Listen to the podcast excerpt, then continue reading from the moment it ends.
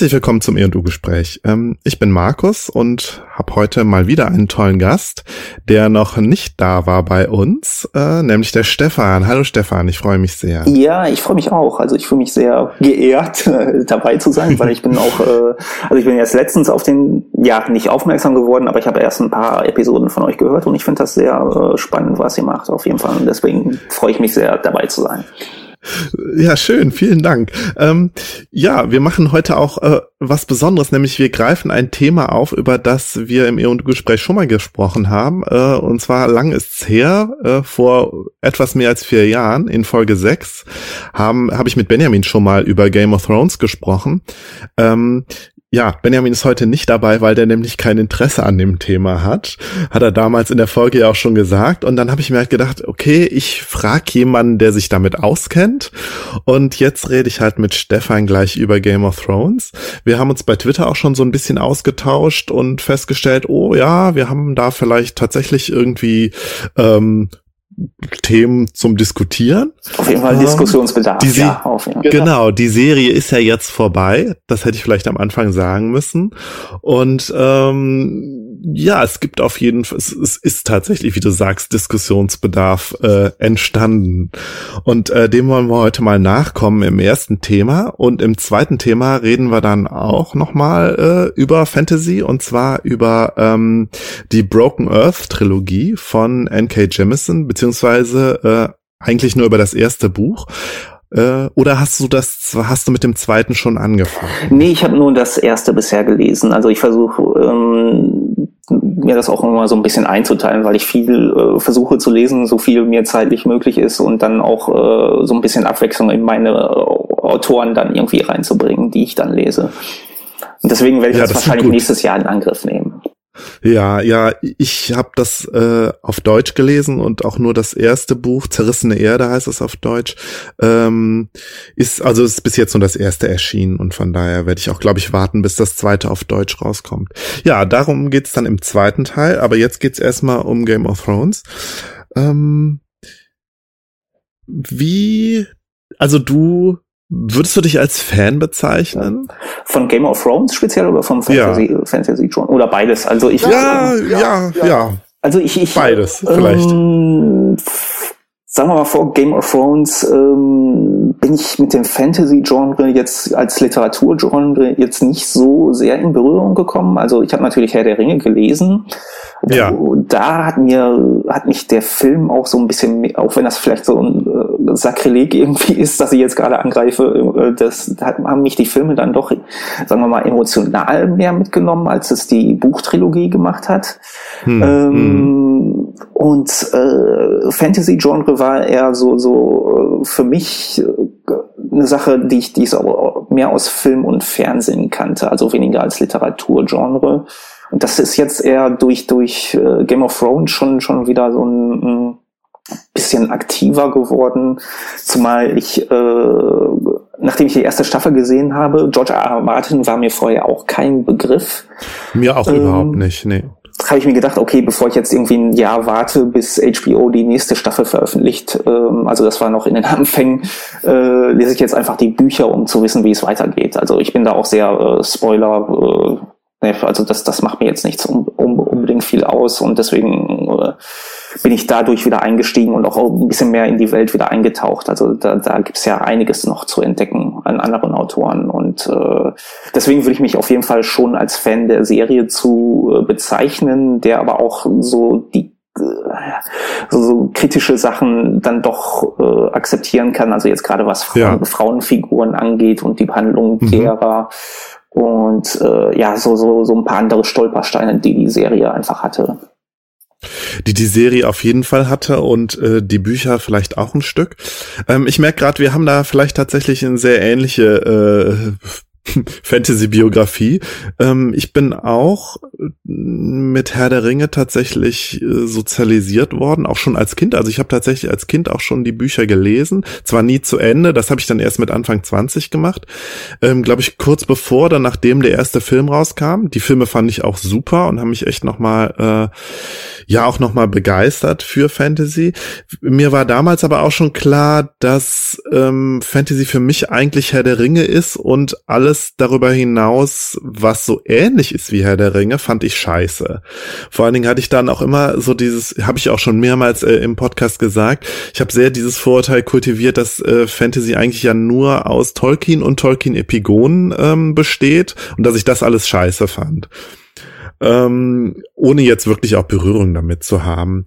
Ähm, ich mochte sehr ähm, Star Trek zum Beispiel und mochte da auch ehrlich gesagt so, wenn es dann so ein bisschen episch wurde, gerade wie bei, bei Deep Space Nine oder halt jetzt abseits von Star Trek bei ähm, Babylon 5 oder so, da mochte ich sehr diese großen epischen Bögen, ja, diese Storybögen gut gegen böse und so, das fand ich total toll und das war natürlich alles sehr von Tolkien beeinflusst finde ich. Also ich glaube, der äh, J. Michael Straczynski von Babylon 5 hat sich hat sich wirklich dezidiert auf Tolkien bezogen. Äh, das kann gut sein. Also mit, ich muss dazu sagen, mit Babylon 5 bin ich nicht so sehr in Berührung gekommen. Ich, also ich, es gab irgendwie so, so ein Bewusstsein, dass das lief, aber dass das äh, mhm. da ähm, ist das irgendwie auch immer mit Star Trek bei mir kollidiert. Also ich bin auch sehr großer Star Trek-Fan. Ich glaube, das lief auch fast immer zur selben Sendezeit damals, also zu, zu, ja. äh, zu meiner Kindheit irgendwie damals auch Pro 7. Aber ich hatte auch diesen mhm. direkten Vergleich einfach und äh, Babylon 5 gerade die Effekte, also ohne jetzt zu sehr da, äh, das, das hat mich damals auf jeden Fall äh, so ein bisschen, ja, zurückschrecken lassen. Also das ist jetzt keine Sache, die, die jetzt für mich heute noch so wichtig ist, aber damals, äh, keine Ahnung, wann das ich glaube, ich war da 13, 14 oder sowas. Und da ist das, mhm. äh, ist mir das schon irgendwie zu sehr ins Gewicht gefallen, diese äh, ja. doch sehr, äh, keine Ahnung, Amiga 500 wirkenden oder Total, ja. 486er ja. PC wirkenden Effekte. Also das war schon so ein bisschen. Ja, also da stimme ich dir völlig zu. Optisch ist die Serie problematisch, auch was irgendwie die Interieurs anbelangt und so. Das sieht alles sehr klapprig und trashig aus. Ähm, die Raumschiffe, ja, die halt ja immer gerendert waren, fand ich natürlich, fand ich aber äh, abgesehen von ihrer schlechten Qualität total toll toll, weil sie sehr fantastisch aussehen. Wirklich tatsächlich ein großer, äh, ein großer äh, äh, Pluspunkt für mich, den die Serie damals hatte. Aber halt auch diese epische Erzählung, die ja auch Mm, wo dann auch irgendwie die, ich glaube, der Fernsehsender wollte dann, hat dann fr früh den Geldhahn zugedreht und gesagt, so, ihr müsst jetzt hier zum Ende kommen, was dann doch irgendwie diesen Handlungsbogen ein bisschen holprig gemacht hat. Aber mich hat das damals halt tatsächlich beeindruckt. Und ich habe gemerkt, okay, ich habe irgendwie so, ein, so eine Schwäche für diese Tolkienschen äh, großen epischen Handlungsbögen. Und ähm, ja, ich glaube, dass, also diese beiden Punkte, einerseits so diese Abneigung tatsächlich gegen diese High Fantasy, die nicht Tolkien ist, und diese Begeisterung für diese epischen Handlungsbögen, haben auch, glaube ich, so für mich meine Wahrnehmung von Game of Thrones geprägt. Hinzu kommt, ich mochte Harry Potter sehr gerne und ich fand, äh, habe ich auch, äh, glaube ich, im E&U-Gespräch schon mal gesagt, dass, dass ich finde, dass, dass die J.K. Rowling das super gut hingekriegt hat. Ich weiß nicht, wie du bei, wie du, äh, wie sehr du in Harry Potter drin bist, aber ich finde, sie hat dieses, sie hat das perfekt hingekriegt, so einen Handlungsbogen irgendwie zu beenden und ähm, also ja. ähm, Harry Potter war äh, jetzt gerade zu Beginn, das ist ja auch fast mit, mit Herr der Ringe, also mit den Verfilmungen irgendwie zeitgleich fast mhm. passiert, also oder zumindest die Adaption von, von Harry Potter. Und mir war dieser Hype auf jeden Fall bewusst, den das, aber äh, für mich war das dann auch wieder so eine, so eine Vorurteilssache, die ich dann irgendwie abgelehnt habe erstmal. Ähm, also verständlich übrigens, ja. ja. Ähm, und weiß ich nicht, also keine Ahnung, also, wie alt war ich da? Irgendwie 18, 19, 20, da ist man ja, schwebt man mhm. ja manchmal auch in ganz andere Sphären äh, von wegen äh, cool sein und sich mit anderen coolen Sachen beschäftigen und sowas alles. Äh, in, ich setze das in Anführungsstrichen, die coolen mhm. Sachen und äh, das, das ist äh, dann, also die, ich glaube, die erste Welle ist irgendwie an mir vorübergegangen und erst später habe ich mich damit dann nochmal so ein bisschen beschäftigt und dann auch die Filme gesehen mhm. und dann die Hörbücher sogar gehört, von Stephen Fry mhm. gesprochen und äh, ah ja, ja, ich habe sie auf wie immer auf Deutsch gehört von von äh, äh, wie heißt er nochmal, Rufus Beck, auch ganz toll gemacht, so, und natürlich auch sehr kindgerecht und wir mit verstellten Stimmen, ja. Und das, das äh, war auf jeden Fall, also das ähm, versetzt einen auch so, so als Erwachsener, also zumindest ging es mir so in diese diese, also ich habe auch irgendwie so ein Faible für englische Internatserzählungen. Ich weiß auch nicht, weil, mhm. also das soll man vielleicht psychologisch jetzt nicht unbedingt ergründen, aber äh, das, äh, das hat alles irgendwie dieses Coming of Age, das hat alles irgendwie ganz gut zusammengepasst und das, ich glaube, das hat auch viele Leute dann auch einfach gereizt, einfach diese Charaktere beim Au oder diese Figuren beim Aufwachsen zuzusehen und sowas alles und dann vielleicht ich glaube auch, ja. die, die eigenen Kindheitswünsche äh, und äh, Tage nochmal so ein bisschen aufleben zu lassen. Also ich glaube, das ist auch der Grund, warum die einfach diese Spin-off-Sachen oder Prequel-Sachen nicht so wirklich funktionieren wollen. Also weil das, das äh, zumindest, ich weiß nicht, ich habe eine halbe Stunde von einem dieser Filme gesehen. Also und das hat einfach nicht denselben Reiz, glaube ich. Äh, ja, interessant. Ja, ja, ich glaube, bei mir war es tatsächlich anders und ähm, ich glaube, ich mochte tatsächlich äh, dieses, das Worldbuilding super äh, gerne und auch den, den Fantasy-Aspekt, weil ich meine, letztlich sind das Fantasy-Romane, die halt natürlich nicht dieses High-Fantasy sind, was man von Herr der Ringe gewöhnt sind, sondern irgendwie, pf, ja, ich weiß gar nicht, wie man das einordnen will. Äh, also es hat tatsächlich fast schon ein neues Genre begründet und hier auch dieses ganze Young Adult äh, Fantasy Ding nochmal extrem ähm, ja fast mitbegründet, was so was ja so eine Riesenwelle war. Ja. Ähm, ja, aber um zu Game of Thrones zurückzukommen, bei mir war es glaube ich ähnlich. Ich habe die erste Staffel gesehen und danach wollte ich unbedingt wissen, wie es weitergeht und habe dann ähm, die Bücher zwar nicht gelesen, aber die Hörbücher gehört und war dann halt auch äh, ich glaube, mit Beginn der zweiten Staffel mit allen äh, bis dato erschienenen Büchern durch. Ja, und seitdem hat ja irgendwie äh, das Warten und die Vorfreude auf die nächsten Staffeln äh, ähm, begonnen. Und ich habe auch nochmal drüber nachgedacht, ich habe die Se ja nicht nur die Serie gesehen und die Hörbücher gehört, sondern von Anfang an auch immer Podcasts dazu gehört. Und ich finde, das ist, das ist, glaube ich, auch Teil dieser ja, dieses großen Game of Thrones äh, Universums, dass es so, dass so, so viel begleitend dazu irgendwie direkt passiert ist. Also, dass das Fandom ja dann, ich meine, wann war das? Irgendwie 2011, 2012 fing, fing die Serie ja an. Ähm, dass es wirklich dann so, äh, ja, ganz schnell so ähm, Parallelentwicklungen dazu gab, die das Ganze begleitet haben. Sei es diese ganzen Fantheorien, ja, bei Reddit oder so, diese ganzen, äh, äh also es ist ja irgendwie aus, äh, aus, aus, ähm, wie sagt man, es ist total ges gesprießt irgendwie. Und ähm, ja, also ich würde fast sogar sagen, das ist so, so ein Phänomen dieses, dieses goldenen, also goldenen Fernsehzeitalters, also diese ganze Medienaufmerksamkeit mit, mit Recaps, die geschrieben werden, also äh, mhm. Analysen der einzelnen Episoden und natürlich auch Podcasts äh, und das äh, zu Lost-Zeiten gab es natürlich diese Fantheorien auch. Ähm, äh, das, das, ist mit Game of Thrones ist es, glaube ich, äh, nochmal natürlich so ein bisschen ja äh, verstärkt worden. Ich ähm, also für mich stellt sich dann auch, auch die Frage, ob wir wieder sowas haben werden. Also, dass es vielleicht sogar die letzte ähm, Serie sein wird, wo das äh, so dermaßen groß ist, einfach dieses, dieses Fantheorien und einfach dieses Drumherum, weil ähm, Serien, also jeder Zuschauer hat sich mittlerweile so irgendwie seine eigene Nische geschaffen und das wird immer fragmentierter und äh, also das, das ist irgendwie so ein Ereignis, der letztes Ereignis der Monokultur irgendwie war, also der Fernsehkultur total interessant, weil ich finde, das war es ja auf jeden Fall.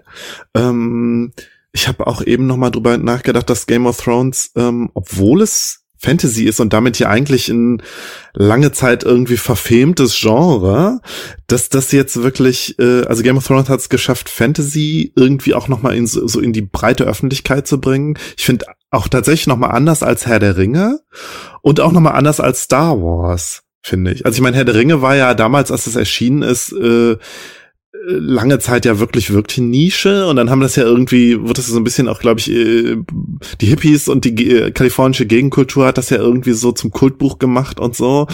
Und dann hat es dann natürlich nochmal durch die Verfilmung, die ja wirklich sehr spät kam, nochmal ist es dann, hat es tatsächlich ja zu so einem Fantasy-Aufblühen nochmal geführt.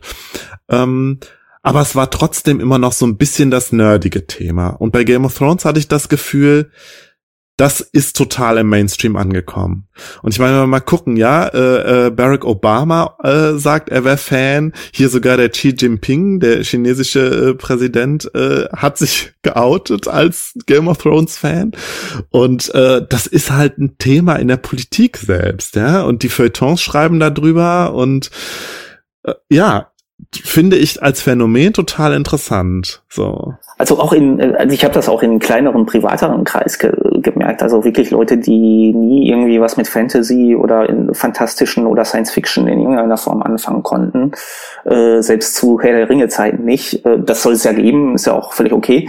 Äh, sind da durch Game of Thrones irgendwie, äh, keine auch vielleicht auch ein paar Jahre zu spät irgendwie, weil sie dann die äh, DVDs oder Blu-rays ausgeliehen bekommen haben, sind da voll drin aufgegangen. Also das, das finde ich schon auf jeden Fall erstaunlich.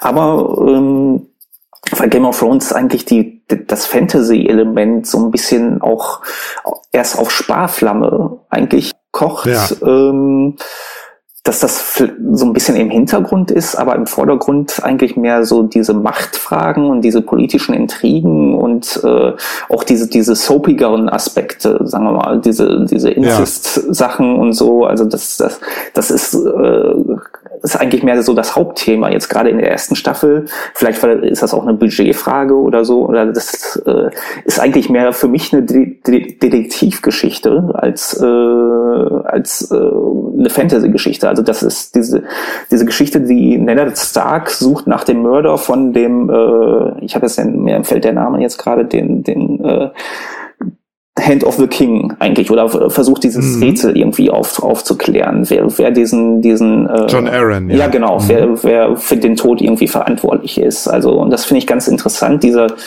dieser, dieser ganze Scope, der äh, erweitert sich ja erst so, so ein bisschen in der, in den Folgestaffeln. Und äh, das ist, glaube ich, auch nochmal, hat nochmal dazu beigetragen, dass das irgendwie auch für Nicht-Fantasy-Fans so, so ein kleiner, ein interessanter Einstieg ist. Also für, das ist jetzt nur so theoretisch, was ich vor mir hin. Ja, ja. aber das, das würde ich auch unterstützen. Also weil ich auch das Gefühl habe, dass Game of, also ich glaube einerseits Fantasy hat einen Aufwind bekommen durch Herr der Ringe und Harry Potter, von daher ist da Game of Thrones ein Stück weit auf fruchtbaren Grund gefallen, aber andererseits, genau wie du sagst, Game of Thrones wurde eben nicht so sehr als Fantasy wahrgenommen, weil es halt ja auch viele klassische Fantasy-Elemente eben nicht hat. Also auch ganz bewusst, von denen hat sich äh, George R. R. Martin ganz bewusst abgesetzt.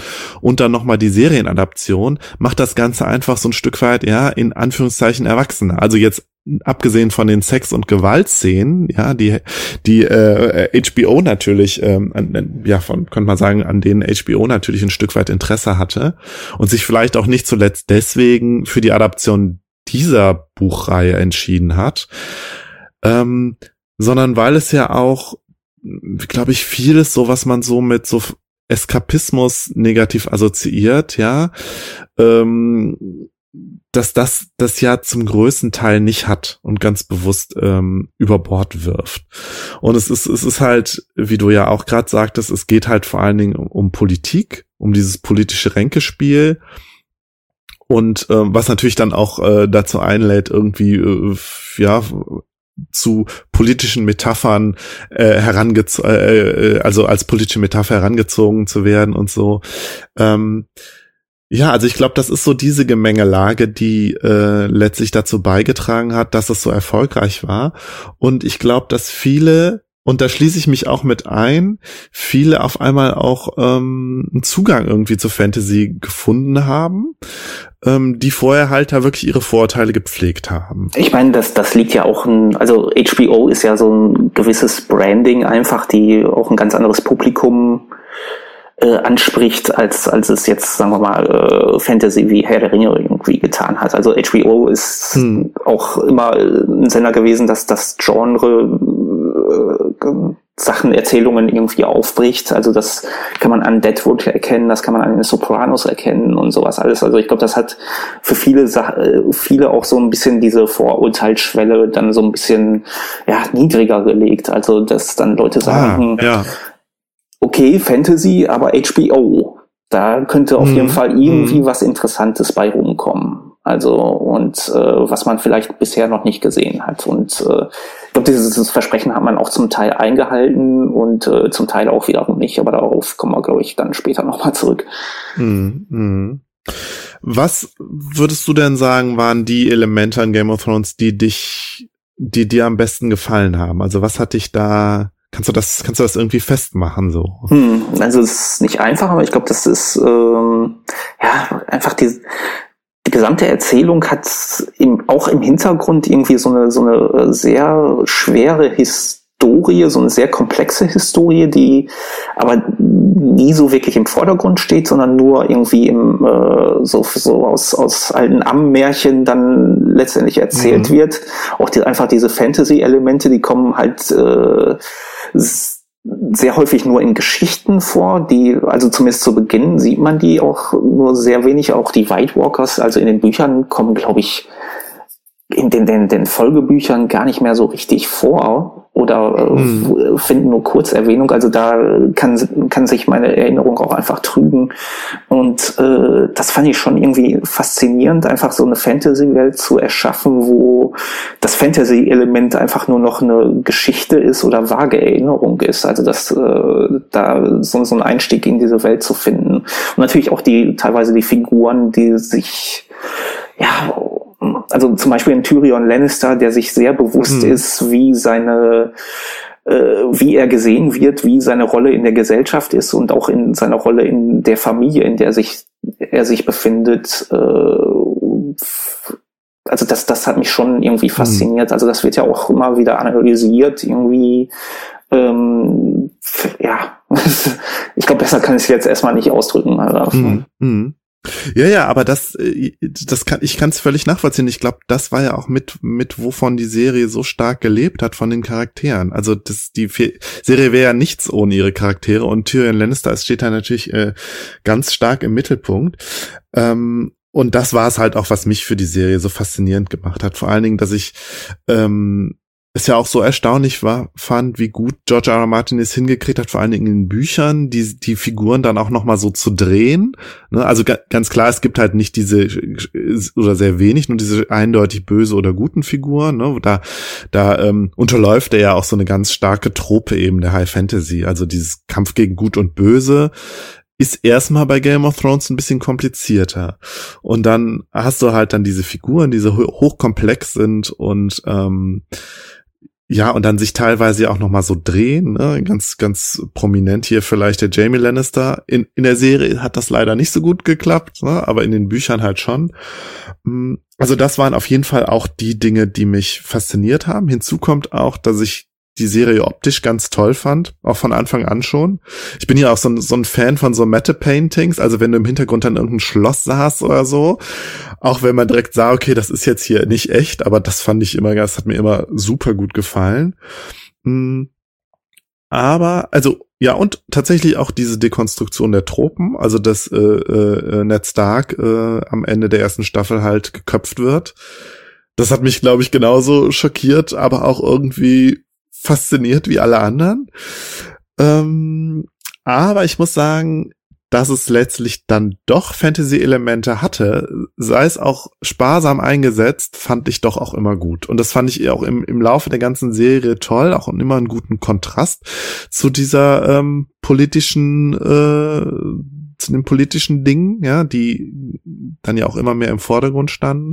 Aber wenn dann mal so Einsprengsel von Fantasy kam, natürlich, wenn da die Drachen auftauchen oder, also ich, ich muss an ganz verschiedene äh, Szenen denken, klar, wenn die White Walker auftauchen, aber auch wenn Arya dann irgendwie in Bravos ist und in diesem Haus auf Black and White oder wie das hieß, dann irgendwie da in diesen Keller geht und sind da diese ganzen Gesichter. Das war, ich fand das ganz großartig. Also diese Fantasy-Elemente oder wenn sie dann, ich glaube, das war am Ende der vierten Staffel, äh, wenn äh, Bran dann äh, mit seiner Gruppe da ähm, zu diesem ähm, Three-Eyed Raven kommt und dann äh, werden sie angegriffen von den Skeletten, die sich irgendwie aus dem aus dem Boden ausgraben und so. Also natürlich ist das totaler Trash letztlich und es sind irgendwie Reminiszenzen an äh, keine Ahnung äh, Armee der Finsternis und so.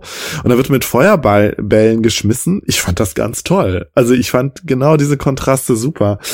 Und dann auch jetzt, ich war ja auch, ich fand ja auch, um jetzt mal wirklich auf die äh, äh vorletzte Folge äh, einzugehen, den Clegane Bowl, ich fand das super. Ich fand das total geil inszeniert. Und äh, die, ja, also so, dieser Kontrast, dass das halt dann doch immer mal wieder vorkam, das fand ich super. Ja, ich fand auch, ähm, Nee, also ich finde ja sowieso äh, Vermengung von Genre-Elementen finde ich sowieso immer, also obwohl es sich ja keine, eigentlich keine Vermengung ist, aber dieses, äh, was du sagtest, dieses Trashige und dieses äh, einfach auch dieses äh, High-Concept äh, politische mhm. und sowas alles, das finde ich auch immer sehr faszinierend. Ich finde auch sehr faszinierend, wie teilweise dann auch mit Fantasy umgegangen ist, also diese rote Priesterin, die dann ganz klar ihre Kräfte hat, aber die auch deren Fähigkeiten, also oder die ihre eigenen hellseherischen Fähigkeiten dann auch falsch interpretiert. Also ich gehe gerade mhm. die, die, ähm, die Serie nochmal in seiner Komplettheit durch und mir ist dann auch aufgefallen, dann also diese Priesterin, äh, ja. die, ähm, wie heißt der König jetzt nochmal? Also mit Namen mit, bin ich völlig so. Stannis. Äh, Stannis dann immer erzählt, ja, das ja. Feuer zeigt mir, dass du die nächste Schlacht gewinnen wirst oder dass du der König bist und sowas alles. Also und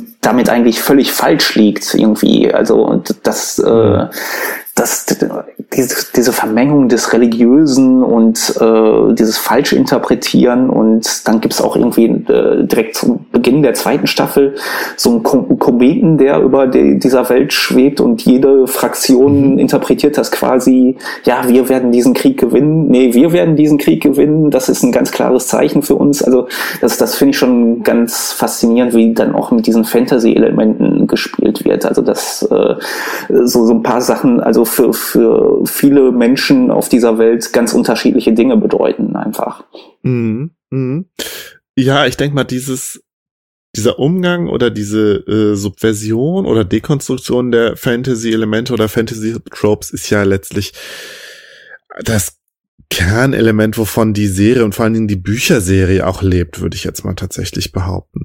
Ähm, ich wollte aber noch sagen, ich ähm, der Weltenbau bei Game of Thrones oder bei Song of Ice and Fire, muss ich ehrlich sagen, finde ich nicht so toll, ganz ehrlich. Also ich hatte da auch bei George R. R. Martin immer das Gefühl, ne, es, es gibt ja immer so die, Diskussion, hat er ja auch selber gesagt, so Unterschied zwischen Gärtnern und Architekten, gerade was irgendwie äh, Schriftsteller anbelangt. Und er ist halt eher so der Gärtner, der halt ja Charaktere und Geschichten so wachsen lässt und dann guckt so, in welche Richtung entwickelt sich das.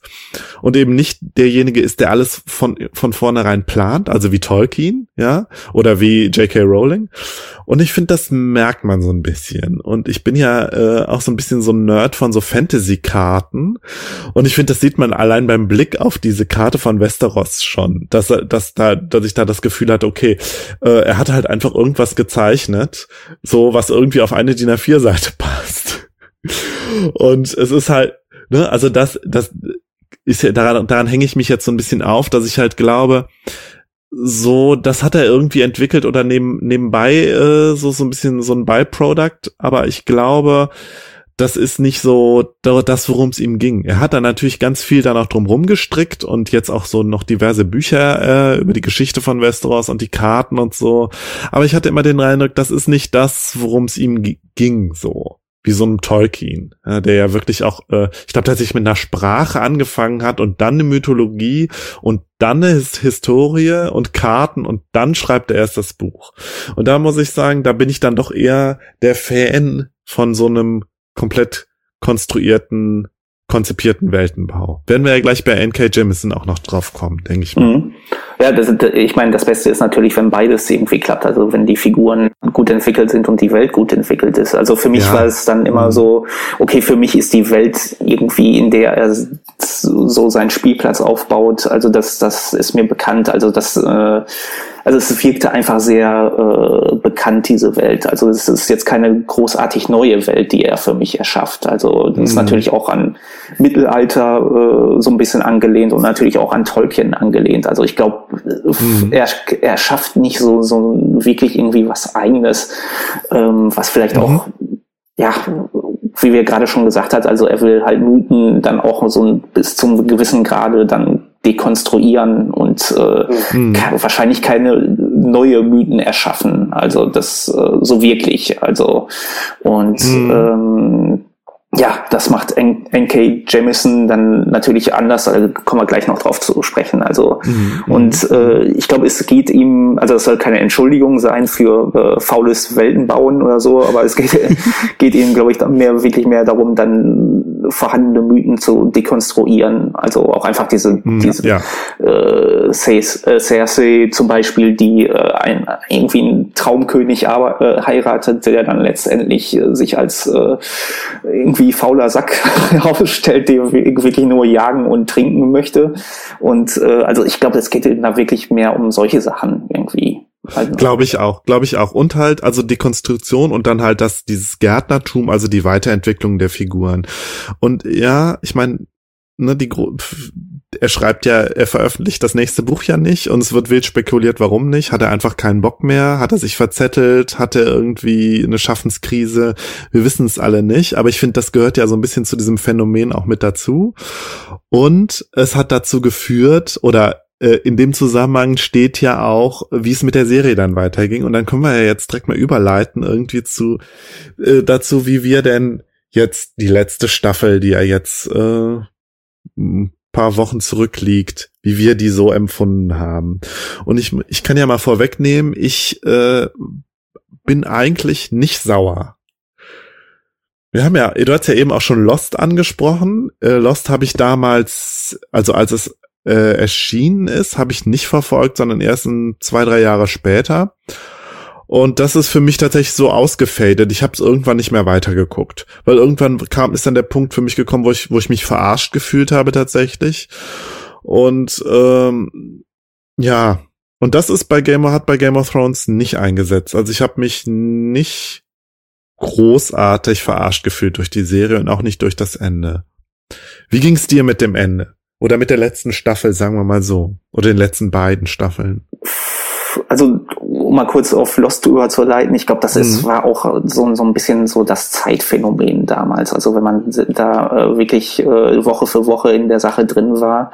Das ist halt auch, was ich gerade schon gesagt habe, dass das ähm, einfach diese Konversationen drumherum dann auch eine große Rolle gespielt hat und dass man äh, und mhm. Lost, also ich kann verstehen, dass man sich da irgendwie so fühlt, als würden, wenn man an der Nase herumgeführt werden äh, mhm. würde. Und ähm, das hat auch so ein bisschen von seinen Cliffhangern und allem gelebt irgendwie. Und ja. äh, also, wie gesagt, also ich kann es verstehen, dass das nicht jedermanns Sache dann letztendlich ist. Und äh, Game of Thrones, ja, letzte Staffel. Das äh, Ding war, ich war schon in der Staffel davor, ich würde jetzt nicht sagen enttäuscht, weil also ich bin, bin da nicht mehr so emotional, wie ich es mal war, mhm. glaube ich, wenn, wenn es um solche mhm. Sachen geht. Geht weil, mir ähnlich, ja. Ähm, das hängt auch damit zusammen, dass ich auch so ein bisschen beruflich, also das ganz nicht zu weit auszuholen, aber ich schreibe auch viel über oder habe viel über Fernsehen geschrieben und äh, mhm.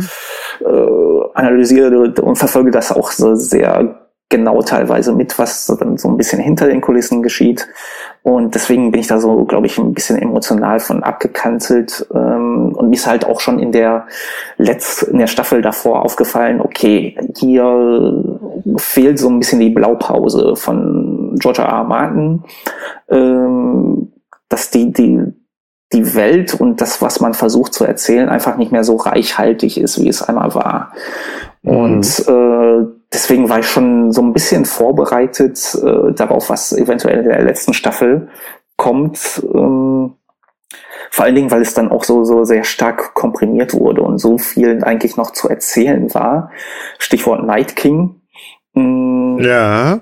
Das, das äh, ich glaube, da, da war ich schon so vorbereitet, okay, hier wird wahrscheinlich nicht das dabei rauskommen, was viele Leute erwarten. Und das wurde natürlich auch von den Showrunnern äh, deklariert. das ist natürlich dann auch irgendwie so, so, eine Methode, um sich in der Öffentlichkeit kugelsicher zu machen, zu sagen, okay, das wird nicht allen gefallen. Äh, mhm. Und äh, deswegen, okay, habe ich mir gedacht, das, das, das, ich versuche mich lieber auf die Sachen zu konzentrieren, die mir äh, eventuell gefallen können und ich versuche die Serie als das zu nehmen, was es letztendlich ist. Also das soll jetzt nicht heißen, dass keine Kritik irgendwie erlaubt ist oder dass äh, ich mit Kritik gespart habe. Aber äh, emotional war es dann letztendlich nicht für mich. Also und es gab auch einen Punkt, wo die Serie mich nochmal überrascht hat. Ähm, das war die äh, ja. äh, den, den, den, den Umschwung von Daenerys in zur äh, Mad Queen. Ähm, ja, ja. Was natürlich auch daran lag, dass es einfach, dass dem, dem die, dieser Storyline zu wenig Zeit äh, gegeben wurde.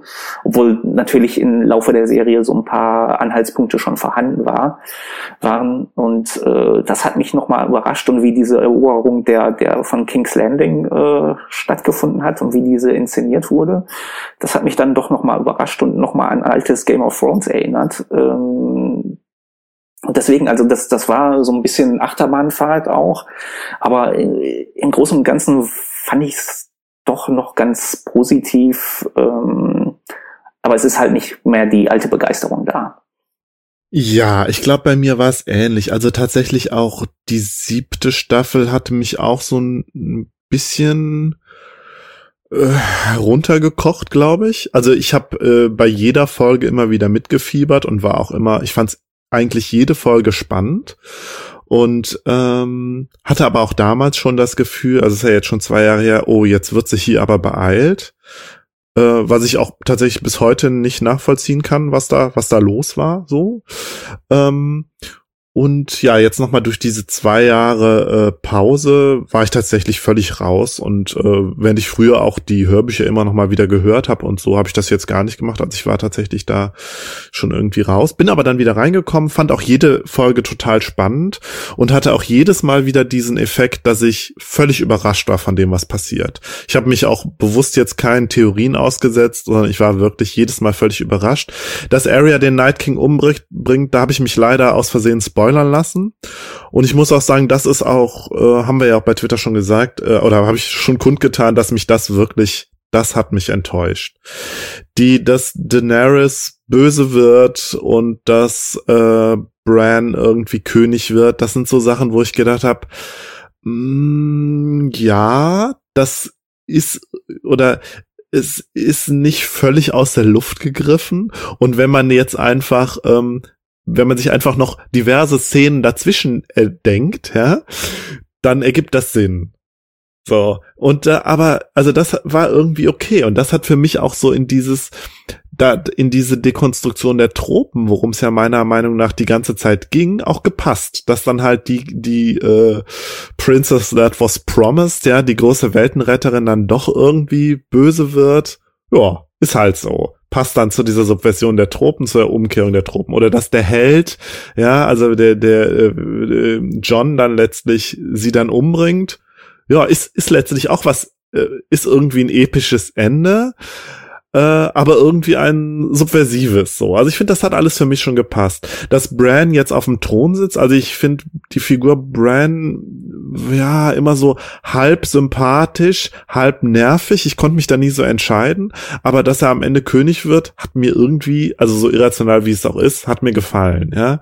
Ja, also es fehlten halt irgendwie so so fünf bis zehn Episoden, die alles, wo, wo es so ein bisschen darauf hingeführt hätte. Ne? Also das, ähm, ja. äh, also es ist halt sehr stark komprimiert eigentlich. Und äh, gerade, ich glaube, die beiden, also Benioff und Weiss, die beiden Showrunner, die wussten einfach nicht, was, was sie mit äh, Bran irgendwie anfangen können. Jetzt auch äh, wieder in Bezug auf die Bücher, die einfach nicht mehr vorhanden waren.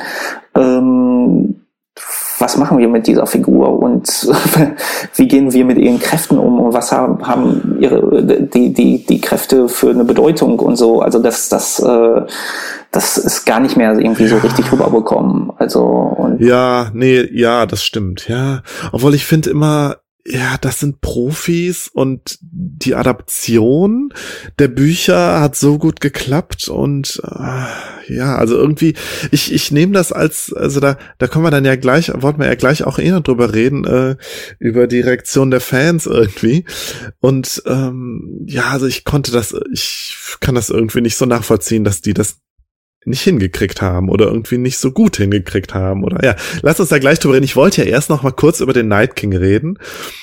Ähm, also das Einzige, wovon ich wirklich enttäuscht war, weil äh, ja, die White Walker wurden die ganze Zeit angeteased. Es wurde von, von, ja, wirklich von, von der ersten Szene in der ersten Folge angeteased. Da ist, da kommt jetzt die große Bedrohung und das sind jetzt irgendwie die Big Bad und, äh, Natürlich verläuft sich das so ein bisschen, weil dann geht es erstmal um alle möglichen anderen Sachen. Aber da habe ich auch schon gedacht, okay, vielleicht ist das auch das Prinzip der Serie. Und das ist dann ja das, was auch so medial dann so verhandelt wurde als die große Klimawandel-Metapher. Ja, im Hintergrund braut sich was zusammen, im wahrsten Sinne des Wortes, also das große Problem. Aber es geht ja die ganze Zeit um das politische Klein-Klein. So. Und dass diese Konstellation als so ein Grundmuster der Serie, also der Bücher und der Serie, das hat, das fand ich schon gut. Also auch wenn man natürlich darüber jetzt diskutieren kann, ob das jetzt als Klimawandel-Metapher jetzt gut ist oder irgendwie übermoralisierend, keine Ahnung. Aber ich habe irgendwie gedacht, ja, damit als Muster kann ich mich da sehr mit anfreunden und habe aber dann halt gedacht, das muss noch eine Rolle spielen. Also ja, der Night King muss noch irgendwie der muss noch irgendwie seinen triumphalen Auftritt haben. Das muss zumindest auch erklärt werden, was es mit dem auf sich hat. Und ich finde, das hat die Serie, ja, da hat die irgendwie das, was sie am Anfang verspricht, überhaupt nicht eingelöst. Allein wie sie schon erklärt, wie der Night King entstanden ist, so in so einer Nebenbei-Szene, fand ich total äh, enttäuschend. Dass diese Children of the Forest nicht mehr auftauchen, überhaupt keine Rolle mehr spielen. Dass das überhaupt nicht erklärt wird, was es mit dem auf sich hat also, ja, man könnte ja jetzt sagen, okay, ist vielleicht auch eine Aussage, ja, also ein Statement, ja, der hat nie die Rolle gespielt, ist vielleicht auch, äh, vielleicht kann man vielleicht auch als Trollerei gegenüber den, den äh, Fantasy-Fans äh, verstehen, so wie ich einer bin, in dem Sinne, dass ich halt gedacht habe, ich finde diese dämonischen äh, äh, Supervillains, ja, äh, keine Ahnung, wie Sauron oder äh, Voldemort oder so, finde ich immer faszinierend und habe mir irgendwie gewünscht, dass der Night King auch so einer ist. Und dann wird er halt einfach so schnell abgehandelt und es wird gar nichts über ihn erzählt. Kann man als eine Trollerei ansehen, genau wie man vielleicht auch irgendwie den Tod von Ned Stark oder die Red Redding irgendwie ansehen kann oder als einfach so eine Dekonstruktion der Tropen. Aber irgendwie mit dieser Erklärung habe ich mich dann doch auch nicht abspeisen lassen, weil ich gedacht habe, nee, das habt ihr die ganze Zeit so angeteased. Und ja, jetzt kommt einfach Arya und bringt ihn um. Ja, also ich hätte, es wäre ist schon cool, dass sie ihn um, also dass sie dann diese Bedeutung gehabt hat, aber irgendwie, nee.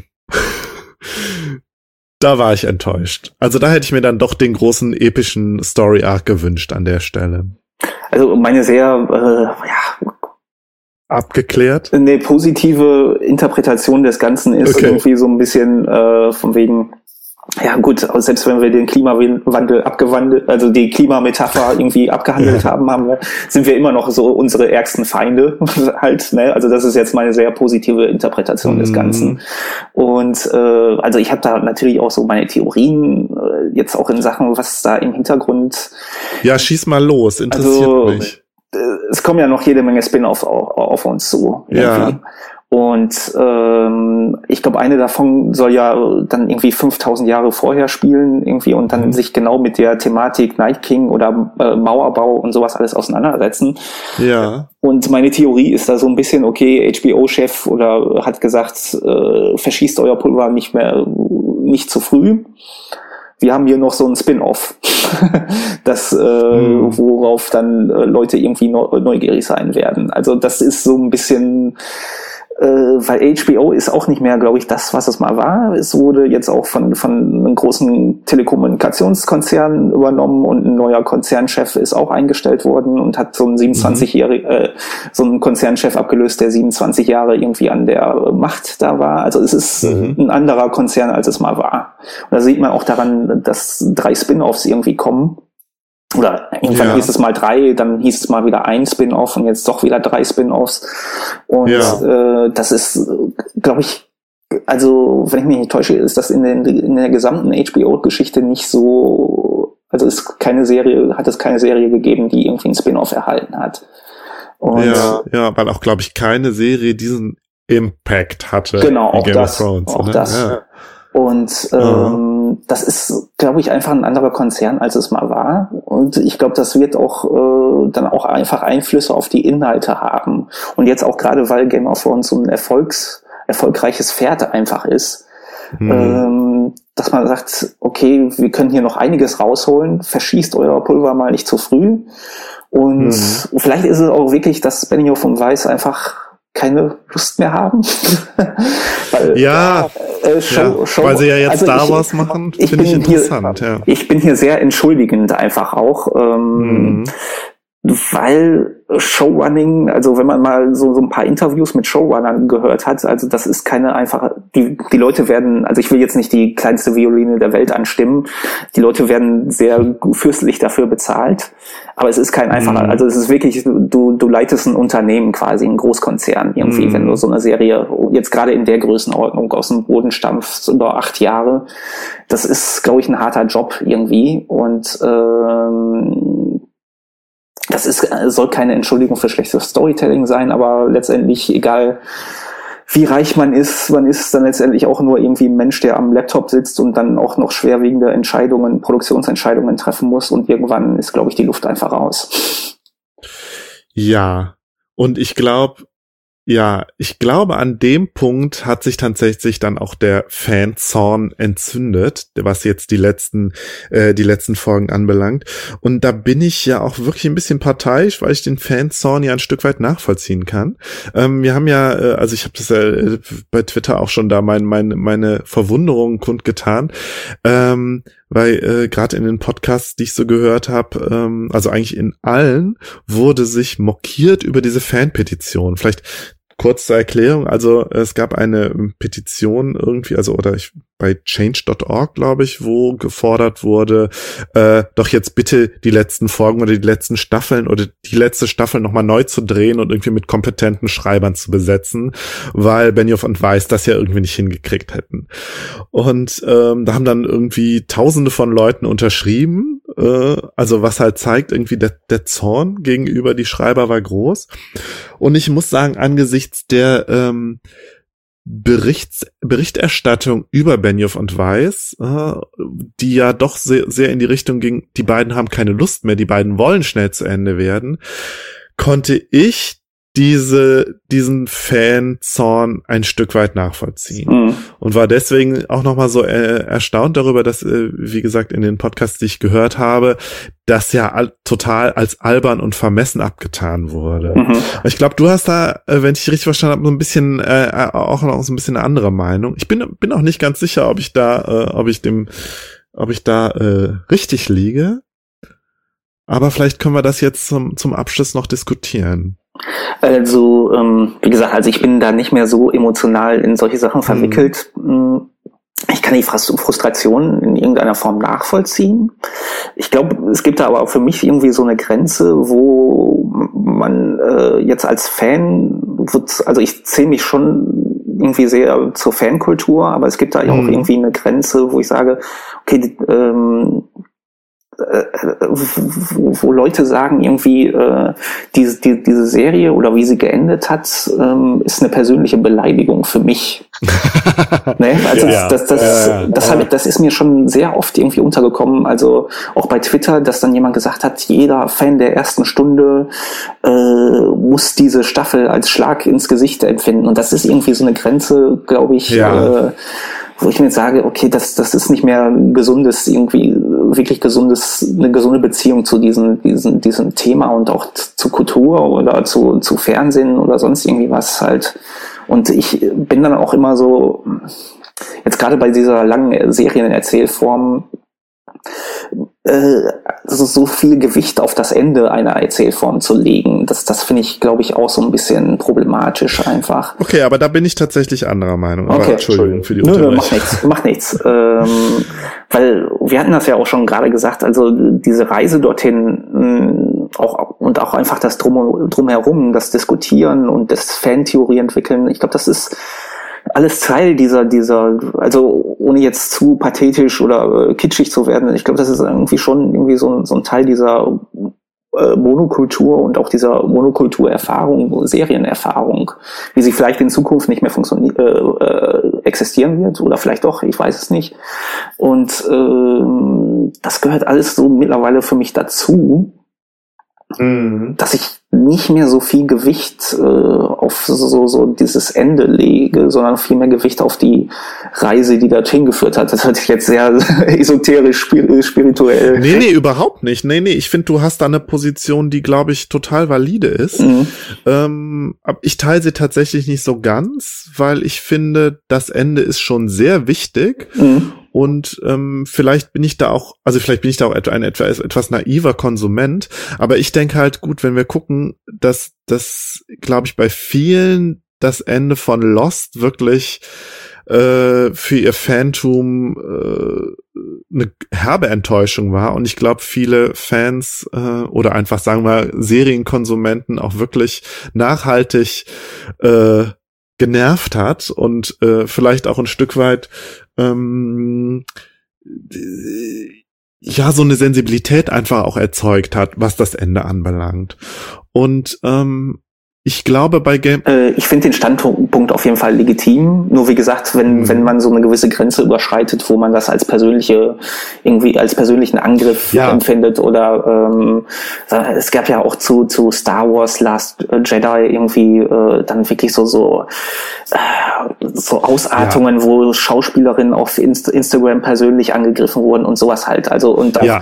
Petitionen, gut, das ist eine Sache, okay, die hat man da im Internet ja. einmal irgendwie angeklickt und einmal unterschrieben und dann, das ist keine große ja, Sache, ja. da geht man jetzt nicht, da, das ist, ja, ist jetzt kein großer Aufwand mit verbunden, okay. Ich finde es halt auch ein bisschen albern und unnötig und letztendlich, glaube ich, ähm, denkt man, man hätte mehr Macht über diese ganze Sache, als es letztendlich der Fall ist, ähm, über diese Popkultur und die Sachen, die einem wichtig sind. Ähm, und äh, ich glaube, das ist einfach so, so, so ein bisschen ungesundes, so eine ungesunde Beziehung zu dieser, äh, dieser ganzen Serie oder Serien und Filme allgemein. Stimme ich, also da stimme ich dir vollkommen zu. Ich finde, man kann halt an in dieses Phänomen jetzt äh, dieser Petition jetzt herangehen, einmal zu gucken, okay, es ist irgendwie Bestandteil von so einer Toxic Fan Culture, wo du, wo das jetzt alles zuzählt, was du zuzählst. Nur ich habe es tatsächlich von der anderen Seite gesehen und einfach äh, gucken, in welchem Kontext das steht und einfach in welchem Kontext ich es auch erlebt habe. Und da ist halt einmal Lost, die große Enttäuschung. Dann sagt George R. R. Martin auch noch, Lost war scheiße, bei mir wird's nicht so laufen. Und dann erlebst du halt die, die Showrunner, die halt irgendwie offensichtlich keine Lust mehr haben und wo du dann halt auch denkst, okay, ja, wenn die, wenn die Showrunner sich schon so von ihrem Werk distanzieren, hm, okay. Und dann hast du, ja, vielleicht ist das auch nur meine Meinung, immer noch die J.K. Rowling, ja, die als die große äh, ähm, Werksvollenderin da sitzt und gezeigt hat, schaut mal, ich habe das so gut gemacht und so und ihr seht doch, also man kann einfach sehen, dass es, dass es auch geht. Und natürlich, ja, wieder dieses Fantasy-Ding, was ich finde, das Ganze auch nochmal unterscheidet eben von Lost, aber auch von den anderen guten großen Serien, Breaking Bad, Sopranos und so irgendwie ein Ende muss die Serie, also die Serie muss halt ein episches Ende finden, weil sie epische Fantasy ist. So.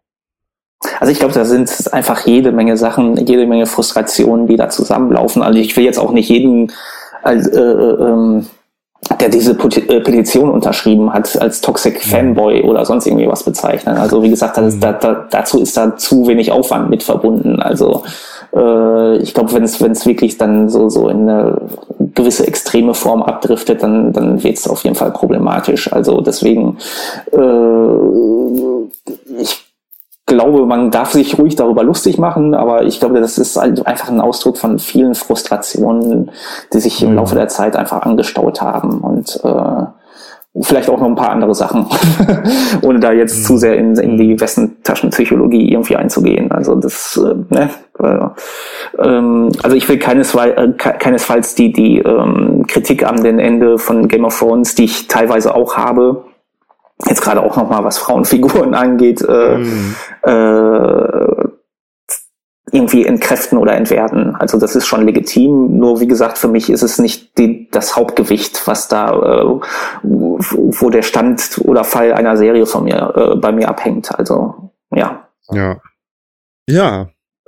Die Serie ist jetzt vorbei. Wir warten noch auf die auf die Bücher. Ich finde, das ist ja auch noch mal so ein anderes Phänomen. Das äh, will ich jetzt aber gar nicht großartig anreißen, dass George R. Martin sein Buch nicht vollendet und dass, dass das ja auch schon so ein ja auch popkulturelles Mem geworden ist. Äh, ich bin mal gespannt, wie es weitergeht. Er wird ja jetzt äh, an den, er ist ja glaube ich an zumindest einem Spin-off ist er beteiligt. Mhm. Ähm, vielleicht ist es auch ja jetzt gar nicht mehr so wichtig irgendwie, was in seinem Buch passiert. Vielleicht, weil äh, ja, weiß nicht, wenn wir, wenn wir gucken, dass das Game of Thrones als Gesamtphänomen ja auch immer diverse Fan, die ganzen Fantheorien mit einbeschlossen hat. Übrigens auch ein Faktor, wo ich gedacht habe, ja, das, was die Serienmacher da jetzt gemacht haben, ist halt einfach nur eins von vielen möglichen Enden. Und vielleicht muss man das, was George R. R. Martin jetzt auch irgendwie schreibt, auch ein Stück weit ähm, eben auch nur als eine Möglichkeit, die Geschichte zu Ende äh, schreiben, äh, ansehen. Mal schauen. Ist jetzt ein bisschen, es ist jetzt ein bisschen, ähm, vielleicht, vielleicht lege ich jetzt den Fantheorien oder den, den Fans auch zu viel, äh, zu viel Deut, äh, spreche den viel, zu, zu viel Deutungshoheit und zu viel Macht auch zu, aber ich weiß nicht, ich denke irgendwie, ja, ich finde, vielleicht muss man da, muss man da diesen, diesen Werkbegriff auch so ein bisschen aufweiten. Ich weiß nicht, ich komme gerade ins Spekulieren. Ähm, mal schauen, wie es mal schauen, wie es sich weiterentwickelt mit der Serie. Ähm, um jetzt so ein bisschen überzugehen in unser zweites Thema, weil ich finde, wir haben, wir haben Game of Thrones jetzt schon quasi erschöpfend behandelt. Ähm, ja, wie geht's weiter mit der Fantasy? Wir haben gesehen, es werden äh, Game of Thrones hat eine eine Welle nochmal mit losgetreten an Fantasy-Adaptionen. Ähm, also wir haben, wir haben im Vorgespräch schon gesagt, es gab erstmal diverse Serien, die als das neue Game of Thrones angesehen wurden. Westworld zum Beispiel, ja, auch eine Science-Fiction-Serie bei Amazon, äh, Quatsch, bei HBO. Hast du das eigentlich, guckst du das eigentlich, verfolgst du Westworld? Ich guck das, aber ähm, also für, für mich ist das eine Serie, die wirklich sehr darauf ausgerichtet ist, der, das nächste Game of Thrones zu sein, einfach. Und äh, aber nicht, dass das äh, Werkzeug irgendwie hat, um das auch wirklich zu, also was Figuren angeht, also für mich sind die Figuren äh, absolut unzugänglich oder in ja. irgendeiner Form sympathisch oder irgendwas. Also und das da da fällt's schon bei mir und äh, dann halt auch viel auf auf äh, Twists, Plot-Twists und Turns ausgerichtet, um, die aber letztendlich für mich zumindest keinerlei Bedeutung irgendwie haben. Also die wirklich nur existieren, um irgendwie einen Plot-Twist da drin zu haben. Und dann wird viel auf mehreren Zeitebenen erzählt, was aber letztendlich auch nicht so wirklich so eine Bedeutung für nee. mich hatte. Und das ist, ähm, also für mich ist es dann wirklich so, so wirklich, okay, wir versuchen eine Hype-Serie zu äh, generieren, ja. die sicherlich auch so ein paar interessante Aspekte hat, was sie über, ja, über Fall, ja. äh, Bewusstsein und Erfahrungen erzählt, aber letztendlich nicht, das, das, da fehlt so äh, mir zu viel einfach. Ja, trifft ziemlich genau das, was ich auch bei Westworld äh, empfunden habe, nämlich emotional gar nichts. Ich habe mich tatsächlich über äh, über die äh, Splatter-Effekte eher äh, aufgeregt, fand ich überflüssig und es war halt ja, es klingt halt so blöd. Gerade in unserer letzten Folge habe ich mich über den Begriff verkopft aufgeregt. Mhm. Aber ein Stück weit trifft er hier im negativen Sinne zu, weil es wirkt alles sehr, also es wirkt halt auch so ein Stück weit überkonstruiert, die Serie. Und ja, denn das, das Western-Setting hat mir auch nicht gefallen. Also irgendwie die Serie war für mich so ein Rohrkrepierer. Ähm, die andere Serie, die ich so als, als äh, das neue Game of Thrones erlebt habe, ist äh, The Expanse, wo ich deutlich positiver gestimmt bin. Ist zwar jetzt, glaube ich, von der, von der Produktion her nicht so, äh, so teuer und so toll, habe ich das Gefühl. Aber da hatte ich das Gefühl, da ist, äh, das ist, ist halt eine interessantere Erzählung irgendwie. Vielleicht, weil ich auch so dieses etwas realistischere Weltraum-Science-Fiction so äh, Szenario ganz gut fand. Ja. Also das ist auf jeden Fall eine Serie, die sich sehr, glaube ich, sehr mit seinem Worldbuilding dann doch irgendwie auseinandergesetzt hat und die auch die, einfach diese physikalischen Gesetze, die da äh, eine Rolle spielen, auch einfach irgendwie, dass, dass äh, die Astronauten quasi mit Drogen vollgepumpt werden, mhm. wenn sie irgendwie besonders irgendwie eine große Geschwindigkeit mit ihrem Raumschiff erhe äh, erreichen, um dann äh, so, so diese Schmerzen oder diese G-Kräfte irgendwie so ertragen zu können. Das finde ich, das sind so nette Details irgendwie, die, die die Serie dann noch irgendwie mit sich bringt. Also das ist auf jeden Fall eine interessante Serie. Ja. Gut, aber es ist halt Science Fiction und auch kein Fantasy und ähm, aber es sollen jetzt diverse neue Fantasy-Serien irgendwie entstehen. Ich habe jetzt zuletzt gesehen äh, eine Serie zu dem dem dunklen Kristall, diesem äh, Jim Henson-Film, ich glaube aus den 80ern. Äh, dann soll es ja eine Herr der Ringe-Serie geben. Es soll irgendwie dieses ähm, von dem Philip Pullman, ähm, dieses His Dark Materials soll äh, rauskommen. Äh, ja, und halt, äh, und da sind wir jetzt schon bei unserem zweiten Thema, ähm, die hochdekorierte, hochgelobte äh, Trilogie ist es ja. Ich glaube schon. Also sind drei Bücher erschienen. Ich weiß gar nicht, ob noch mehr ersche erscheinen werden. Von der Nora K. Jemison, äh, die Broken Earth Reihe oder Serie. Weißt du da Näheres? Ich glaube nicht, dass neue äh, Bücher zu der Reihe erscheinen werden oder wie gesagt, als der, der Erfolg war ja schon sehr groß. Kann natürlich sein, wenn noch eine Serie entsteht. Also da, äh, ich kann da zu wenig in den, die Köpfe der Autoren blicken, dass mhm. da, äh, dass man sich dann nicht doch noch mal sagt, hm, vielleicht kann ich da doch noch irgendwie was rausquetschen oder vielleicht erfinde ich, äh, finde ich da doch noch irgendwie einen Angriffswinkel, wo ich da irgendeine interessante Geschichte erzählen kann. Da kann alles. Also geplant ist jetzt, glaube ich, konkret nichts, was über die drei Bücher hinausgeht.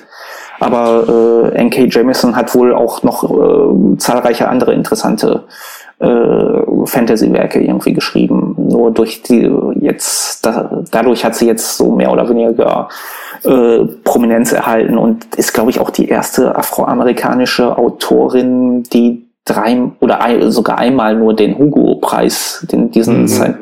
Science-Fiction-Preis da gewonnen hat. Also den hat sie dreimal gewonnen und äh, das genau. ist glaube ich schon. Für alles, für jedes ihrer drei Bücher äh, der äh, Broken Earth Trilogie hat sie den äh, Hugo Award gewonnen und ich glaube für das letzte die Stone Sky, das Stone Sky sogar Hugo und Nebula Award, also die beiden großen US-amerikanischen Science-Fiction Bücher. Ja und ähm, wir haben gesagt, wir reden ähm, jetzt vielleicht äh, nicht mehr ganz so lang wie im ersten ersten Teil, aber wir reden noch über äh, N.K. Jemisin, weil sie vielleicht so ein bisschen vielleicht ein Gegenentwurf ist zu Game of Thrones, vielleicht zu gewagte These. Mal schauen. Sie ist auf jeden Fall, also ich glaube, da waren wir uns im Vorgespräch auch einig. Sie macht, sie schafft es oder sie macht das, was George R. R. Martin nicht macht, während George R. R. Martin sich doch eher an Tolkien abarbeitet, macht äh, entwirft N.K. Jemisin was Neues. Sie entwickelt Fantasy halt auch als Fantasy weiter, ne? also während George R. R. Martin äh, ja und vielleicht die Serie auch ein Stück weit sich ja von den Fantasy-Elementen immer weiter äh, verabschiedet hat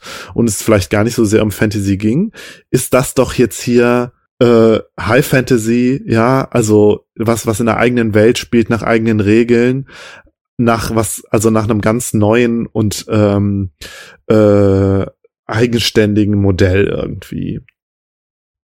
Am besten wir, also wir können ja kurz, ich würde kurz was über den N.K. Jameson reden. Wir haben jetzt jetzt auch schon, wir haben damit ja jetzt auch schon angefangen und dann können wir einfach mal über das erste Buch reden.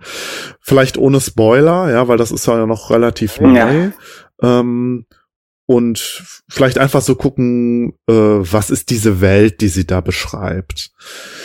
Ja, Enke, Enke Jameson, äh, US-amerikanische Schriftstellerin, 1972 geboren, lebt in Brooklyn. Sie ist äh, bekannt geworden vor allen Dingen durch ihre erste Trilogie, das auf Deutsch äh, Das Erbe der Götter, die Inheritance-Trilogie.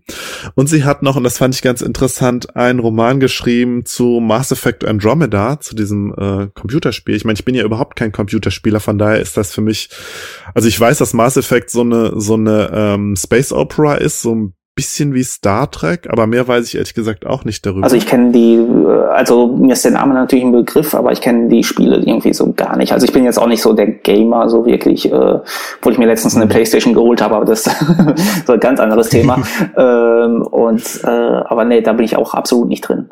Ja, ich finde es auf jeden Fall interessant, dass, äh, dass eine Schriftstellerin, die jetzt so ähm, doch so hoch gelobt ist und so qualitativ gute Sachen schreibt, also ne, da spricht dann auch wieder mein Vorurteil raus, dass sie äh, durch unter anderem durch so eine Adaption von, also durch seinen Computerspiel-Adaptionsroman irgendwie mitunter bekannt geworden ja. ist. Ja, und sie entwirft mit ihrer äh, Broken Earth ähm, Trilogie ähm, entwirft sie ja, eine eigene neue Welt, die auch jede Tolkienschen Tropen so völlig hinter sich lässt. Also, es ist nicht, also und auch alle Tropen, die irgendwie so in der High Fantasy, die so im Kontext von Tolkien äh, entstanden sind und die ich ja alle so doof fand immer, ähm, die da überhaupt nicht vorkommen. Also wir haben eine, wir haben eine eigenständige Welt, die auch mit der unseren, soweit ich weiß, nichts zu tun hat, auch wenn es halt irgendwie anscheinend ein Planet ist mit einem großen Kontinent drauf, ja, the, the Stillness, auf Deutsch die Stille. Aber was halt nicht nicht vorkommt, ist, es spielt jetzt nicht unbedingt im Mittelalter. Also da, ich glaube, es gibt sogar Elektrizität, auch wenn das ganz, auch wenn die ganze Gesellschaft irgendwie, ja, so zeitlich sich nicht so klar ein vergleichen lässt mit irgendwelchen Perioden in unserer Welt irgendwie. Können wir, lass uns da gleich noch drüber sprechen. Ähm, Magie spielt insofern, also es gibt halt nicht diese diese Zauberer oder so, das gibt's halt nicht, sondern es gibt die Orogenen, die vielleicht so diese, diese Magie repräsentieren. Ähm, dieser Kontinent hat eine ausgebaute Geschichte, er hat ein ausgebautes gesellschaftliches System, was auch noch mal, äh, ja genau, und es gibt halt irgendwie, es gibt schon magische Kreaturen, aber es gibt halt nicht diese, diese, diese Unterscheidung irgendwie in Menschen, Elfen oder Elben und Zwerge und Trolle und so. Das gibt's halt alles nicht in den Büchern. Sondern es gibt, also soweit ich weiß, in dem ersten Buch, es gibt eine Spezies, die so anscheinend so magisch ist, diese Stone Eaters, die irgendwie so lebende Statuen sind. Und ähm, ja, anscheinend die einzigen äh, nichtmenschlichen äh, äh, intelligenten Lebewesen. Mhm. Ähm, mir fällt gerade ein, wir, äh, ich habe ja im Podcast auch schon mal über den China Mieville geredet. Ich weiß nicht, den, der sagt dir vermutlich auch was, oder? Nee, der sagt mir jetzt glaube ich nichts. Äh. Nee.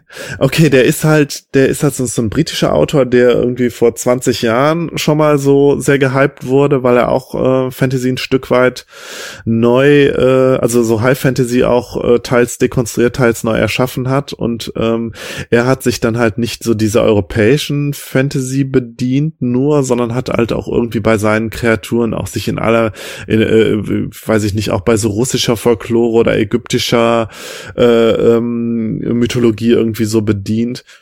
Aber N.K. Jemison, was sie hier macht, sie erfindet was völlig Neues. So. Also äh, man muss dazu sagen, sie bedient sich auch schon. Also ich habe mal ein Podcast-Interview, ein sehr interessantes ah, okay. Podcast-Interview mit ihr gehört, wo sie da genau, wirklich über gehört, wirklich ja. über sie ihren äh, Worldbuilding-Prozess äh, spricht und dann auch, also sie ist einfach eine sehr belesene Frau, kann man nicht anders sagen, die ja. dann auch äh, einfach in, in äh, Kulturen und äh, Geschichte forscht und daraus irgendwie so ihre Elemente zusammenbaut. Aber sie nimmt jetzt keine vorgefertigten Mythen irgendwie, die man schon kennt von Tolkien oder was auch immer, ähm, ja. und äh, gibt den ganzen irgendwie einen neuen Spin. Also insofern äh, kreiert sie schon irgendwie was völlig Neues, irgendwie aus äh, bereits vorhandenen äh, Kulturen oder Geschichte, um den ganzen irgendwie eine Plausibilität äh, zu verleihen. Also das ist auf jeden Fall interessant, den Prozess, den sie da irgendwie beim äh, Schreiben äh, nutzt. Vielleicht versuchen wir einfach mal die, die Welt tatsächlich zu beschreiben. Also ich hatte ja schon gesagt, es gibt so einen großen Kontinent, The Stillness. Und das Besondere an der Welt ist halt, dass ähm, ja, die Erdkruste so verrückt spielt. Also es gibt halt ständig Erdbeben Vulkanausbrüche und äh, ja, so die Erde steht halt nicht still. Also ganz im Gegensatz zum Namen des Kontinents. Also er ist halt nicht still, sondern in ständiger Bewegung. Es kommt halt ständig zu Naturkatastrophen, Tsunamis und so weiter. Was diese, was die Geschichte und die Gesellschaft natürlich sehr geprägt hat. Also es gibt halt, kommt halt, äh, ich bin mir nicht sicher, ob ich das richtig verstanden habe, irgendwie immer mhm. zu diesen Seasons, wo dann wirklich alles in Umbruch ist und dann äh, irgendwie ein paar, die wirklich auch nur ein paar Menschen, glaube ich, überstehen. Mhm. Und äh, danach muss sich dann die Gesellschaft wieder irgendwie neu ordnen. Also, äh, mhm. also wirklich so, so, so ein Weg immer äh, irgendwie neu zusammenfinden. Also so habe ich es zumindest verstanden. Und äh, naja, auf jeden Fall ähm, befindet man sich, glaube ich, gerade in so einer so einer Umbruchsphase wieder. Und mhm. äh, ja, wie gesagt, also ich will jetzt nicht zu viel verraten und äh, mhm. halt diese, diese Origene äh, oder Origins, äh, ich weiß nicht, wie sie im mhm. Englischen ausgesprochen werden, ähm, die haben halt die Fähigkeit, diese so, so ein bisschen Kontrolle über diese, diese tektonischen Verschiebungen irgendwie auf, auszuüben, wenn ich mich nicht täusche. Genau, es ist halt, ich musste auch ehrlich gesagt so ein bisschen an die X-Men denken. Also, äh, dass das halt eine, äh, ja, das sind halt Menschen, die haben die die Fähigkeit, ähm, ja, die Erde, den Boden, das Gestein zu kontrollieren, zu verschieben, Erdbeben auszulösen und Erdbeben zu verhindern. Und ich glaube, Temperatur können sie auch kontrollieren. Also sie haben da irgendwie auch, glaube ich, so, ein, so eine Art Organ, so auf Deutsch die Mentas-Zellen.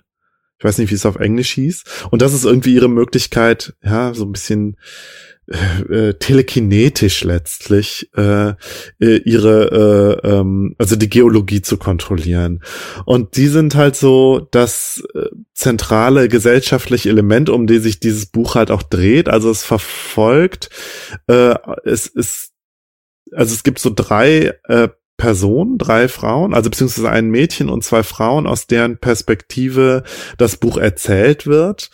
Ähm, und ähm, die, also ich, das ist einmal, ich, vielleicht nenne ich die einfach mal, also das, das Mädchen Damaya äh, ist halt irgendwie wächst auf und es und und die Fähigkeit zur zu diese äh, als also sie sie wird halt es wird halt entdeckt, dass sie Orogene ist.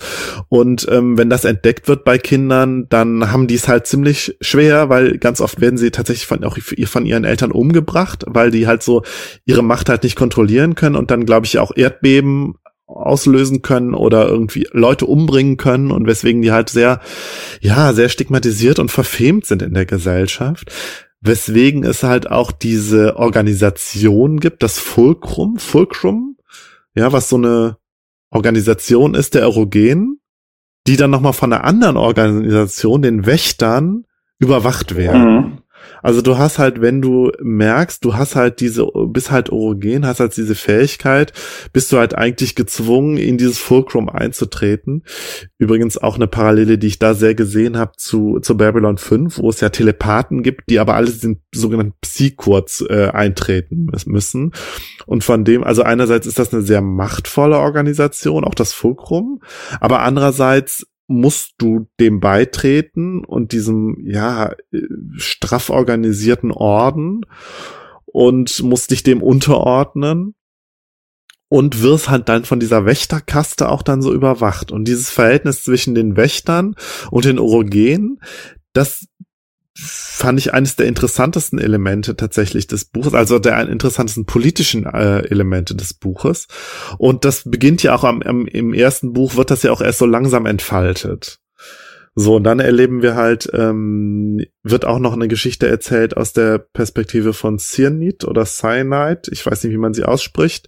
Also einer äh, Orogenen, die halt mit, Mitglied des Fulcrum ist und äh, auf die Reise geschickt wird mit einem der mächtigsten Orogenen, Alabasta. Zugleich soll sie mit ihm ein Kind zeugen, also obwohl sie sich am Anfang überhaupt nicht mögen, ja. Und also sie haben, müssen halt ständig miteinander Sex haben, das wird von ihnen halt verlangt, um halt ein Kind zu zeugen, das halt auch Orogene wird. Und sie sollen eine Mission erfüllen und daran entwickelt sich so die Handlung. Ähm, und das, die dritte Geschichte, und damit fängt es, glaube ich, auch an, ist äh, Esson, so heißt die äh, Person, und sie ist halt eine Mutter, die ihr Kind verloren hat, beziehungsweise ihr Mann hat das gemeinsame Kind umgebracht, weil es Orogene war. So.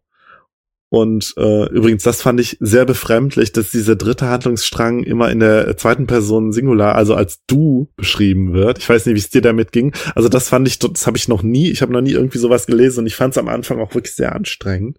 Äh, ja, ich hatte auch, auch so, so, ein bisschen meine Probleme, so ein bisschen einzusteigen. Das kann aber auch mit anderen Sachen mhm. zusammenhängen. Äh, äh das ähm, also es ist kein einfaches Buch, ich würde sagen, und gerade diese Erzählstruktur und auch diese ähm, ja, äh, die zweite Person Singular, äh, dass das, äh, das äh, aber es ist auch einfach ein sehr interessantes äh, Buch und auch einfach dieses Machtverhältnis, also das du ja gerade schon beschrieben hast, dass diese Leute, die eigentlich die mächtigsten Leute irgendwie auf der äh, auf dieser Welt sind, dann äh, von allen ausgestoßen werden und auch so untergebuttert werden oder untergeordnet werden, dass äh, sie wirklich nur in diese, diesen Orden eintreten können und selbst da äh, so sehr äh, ja schlecht behandelt werden. Also, mhm. also wie gesagt, ich will jetzt nicht zu viel verraten, aber das ist, äh, nee. das ist auf jeden Fall auch eine Erzählung, die sich äh, mit Macht und Machtstrukturen auseinandersetzt und was ist Macht und wieso haben die Leute mehr Macht über die Leute. Ähm, und das ist auf jeden Fall sehr interessant.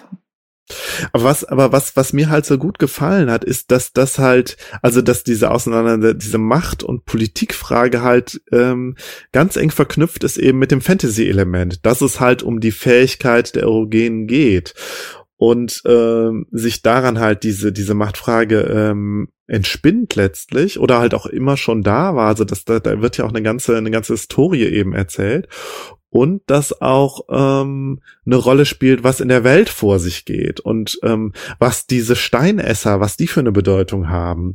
Und äh, dann gibt es ja noch diese sogenannten Obelisken, also was so riesige äh, Steinobelisken sind, die tatsächlich in der Atmosphäre schweben, wo wir überhaupt nicht wissen, was soll das. Also es wird natürlich auch ganz viel angeteasert, wo dann aber auch irgendwie man sich denken kann, ja, spielt das nicht vielleicht auch irgendwie eine Rolle und was, was planen die plant diese Wächterorganisation? Was plant das Fulcrum was geht da was gehen da im, für Verschwörungen im Hintergrund halt auch vor? Und dadurch dass wir immer auch aus der Perspektive dieser drei Personen haben entfaltet sich das natürlich auch erst. Und was ich auch toll fand also ich muss dir ähm, ich muss dir zustimmen ich fand auch es hat schleppend angefangen. Ich bin in diese Welt nicht so wirklich gut reingekommen.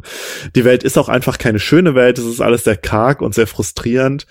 Aber dann gibt gibt es, dann schlägt die, Bo äh, die, die, die, Hand, die Handlung schlägt halt irgendwie äh, Haken und es gibt, äh, es gibt so Twists und so. Und dann ist es, wird es auf einmal total spannend und man will einfach wissen, wie es weitergeht. Also deswegen überlege ich halt, also es ist normalerweise nicht meine Art, äh, äh, auch direkt die äh, beiden anderen Bücher irgendwie weiterzulesen. Also normalerweise versuche ich das so ein bisschen auszustrecken und mich mir auch zwischendurch mit ja. anderen Sachen zu beschäftigen. Aber das äh, jetzt gerade so so im letzten Drittel ist es dann schon irgendwie sehr nochmal sehr interessant und sehr spannend geworden, dass man dann äh, vielleicht dann doch nicht so einfach irgendwie alles so vor sich herschieben kann. Also dazu muss man sagen, die, die, die Buch zwei und drei sind bisher nur, wie du im Vorgespräch schon gesagt hast, irgendwie mhm. nur auf Englisch bisher äh, äh, erschienen, auf Deutsch anscheinend noch nicht. Und äh, naja, muss man mal gucken. Was man über N.K. Jemisin, finde ich, auch sagen muss, ist, dass sie mit diesem ganzen Thema äh, Repräsentation, Diversity, ja, Rassismus auf eine sehr Fantasy ähm, adäquate Weise umgeht und das auf eine sehr gute Art und Weise macht. Das haben wir ja jetzt eben schon gesagt. Also die ganzen Fragen, warum werden bestimmte Bevölkerungsgruppen unterdrückt, Stigmatisierung, Ausgrenzung und so das ist halt, also das verhandelt sie alles, nur ich finde, sie verhandelt halt alles so, dass es in diese Welt halt total passt und innerhalb der Welt Sinn ergibt und man Parallelen sieht irgendwie zu dem, was, was in, in der wahren Welt irgendwie passiert ist, auch historisch, ja, äh, vor allen Dingen im Hinblick auf Rassismus, Sklaverei und so, aber es, es wirkt halt weder wie eine reine Allegorie, dass man irgendwie sieht, ah, eins zu eins, das hat das zu bedeuten,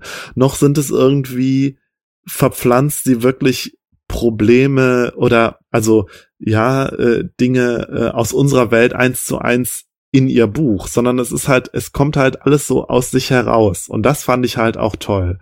Es ist, wirkt sehr organisch, ohne dass man mhm. sich äh, irgendwie mit dem Holzhammer bearbeitet fühlt, irgendwie als Leser. Also das äh, hat sich schon auf jeden Fall interessant gelöst. Also es ist sehr ja, ich will nicht sagen so subtil, weil die, die Machtstrukturen, die sind schon sehr eindeutig, aber es ist nicht so, ah, das ist eine Allegorie für äh, Sklaverei oder den Rassismus in den mhm. USA jetzt äh, konkret, sagen wir mal so. Also man mhm. kann es irgendwie, es ist sehr universell irgendwie anwendbar für, sagen wir mal, äh, Menschen und wie Gesellschaftsstrukturen irgendwie äh, existieren. Ähm woran mich das Buch tatsächlich am ehesten erinnert hat, gut, ich meine, ich habe nicht, ich habe auch gar nicht so viel Fantasy und Science Fiction letztlich gelesen, aber es hat mich ein bisschen an die äh, Ursula K. Le Guin erinnert, gerade an dieses ähm, Buch Die rechte und die linke Hand der die rechte Hand der Dunkelheit, die linke Hand der Dunkelheit. Ich war, wie peinlich. Also äh, diese The Left Hand of Darkness, genau so heißt es auf, äh, auf äh, im Original. Ähm, ich weiß nicht, kennst du das? Sagt dir das was? Ich, äh, ich habe bisher nur ein Le Guin-Buch gelesen. Ich versuche ja. gerade nachzuforschen, welches das war. Eine Sekunde. Ähm, ich glaube nicht, dass es The Left Hand of Darkness war, sondern ach, Wikipedia. Left Hand of Darkness beschreibt halt eine, also es ist halt eher Science Fiction, ja, und es beschreibt halt einen Planeten, der halt zwar jetzt nicht so äh, so wüstenhaft äh, von Erdbeben zerstört ist wie die Welt bei Jemison, sondern äh, es ist halt eine sehr kalte Welt, eine eisige Welt, aber auch eine sehr karge Welt und auch eine mit einem ja, es kommt halt ein Besucher von der Erde und er ist halt äh, äh, er, er muss sich halt auseinandersetzen damit, dass es halt, dass diese Menschen halt nur ein Geschlecht haben und dass das halt verhandelt wird in diesem Buch. Und daran hat mich das so, hat mich das so ein bisschen erinnert, aber vor allen Dingen halt von dem Weltenbau.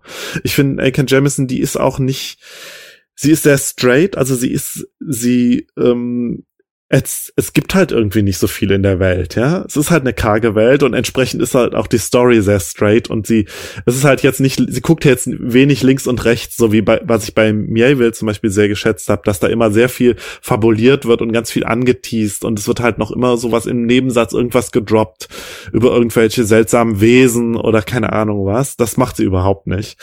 Ähm, aber trotzdem, also ich bin sehr gespannt, einfach auch wie der Plot weitergeht.